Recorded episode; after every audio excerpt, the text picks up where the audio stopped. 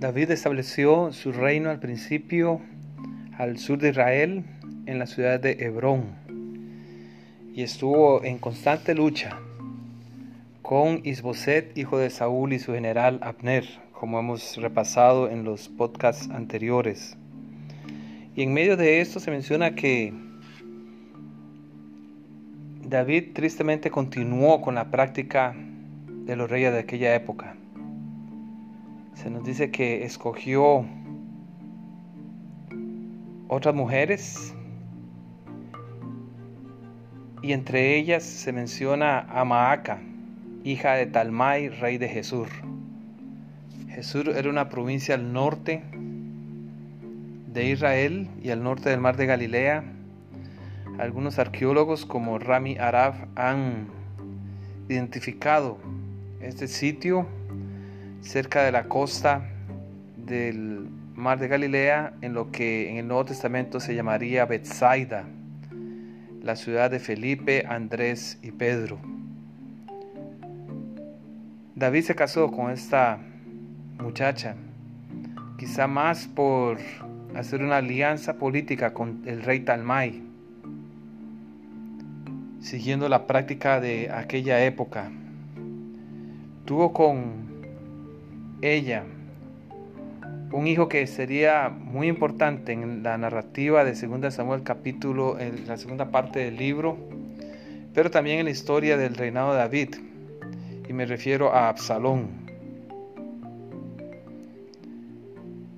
Absalón se dice que tuvo una hija llamada Tamar, pero más adelante en Segunda de Reyes y Primera de Reyes se menciona que Roboán, el hijo de David, se casó con Maaca, hija de Absalón. Pareciera ser que Absalón nombró a su hija en honor a su madre, aunque algunos consideran que más era la nieta Quiere decir que Roboán, hijo de David, se casó con su prima. Y ella fue madre de Abías, rey de Israel, que se le llama Abián en 1 Reyes 15. Y también, como él reinó tan solo tres años, su siguiente hijo reinó Asa, que reinaría por 41 años. Y Asa fue un rey que hizo muchas reformas especialmente religiosas, entre ellas quitar el ídolo de acera que tenía su madre Maaca, hija de Absalón. Tuvo el valor de enfrentarse a la reina madre y de poner su ídolo.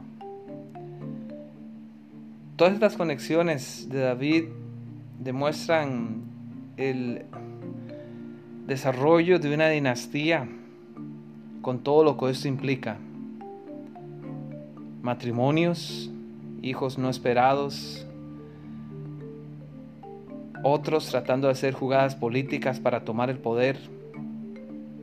Y entre ellos, tristemente, muchas de estas mujeres que fueron utilizadas y cuando tomaron el poder fueron crueles. Trataron de imponer a través de su influencia sus ideas, como lo hizo Maaca,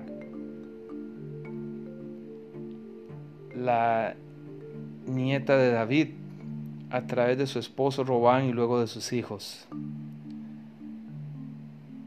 Es triste pensar, pero también es una realidad, que como pueblo de Dios estamos envueltos en este mundo. Y el reino de David, con todas las cosas buenas que tuvo, y luego de las distintas monarquías que siguieron, eran bastante humanas, como se podría esperar, y el texto bíblico habla de eso, demostrarnos cómo Dios actúa en medio de los caprichos humanos.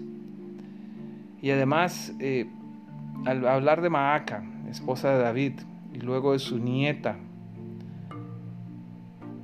pienso yo en miembros de iglesia que han estado involucrados o conectados con la iglesia, quizá a medias, con un espíritu compartido como Maaca.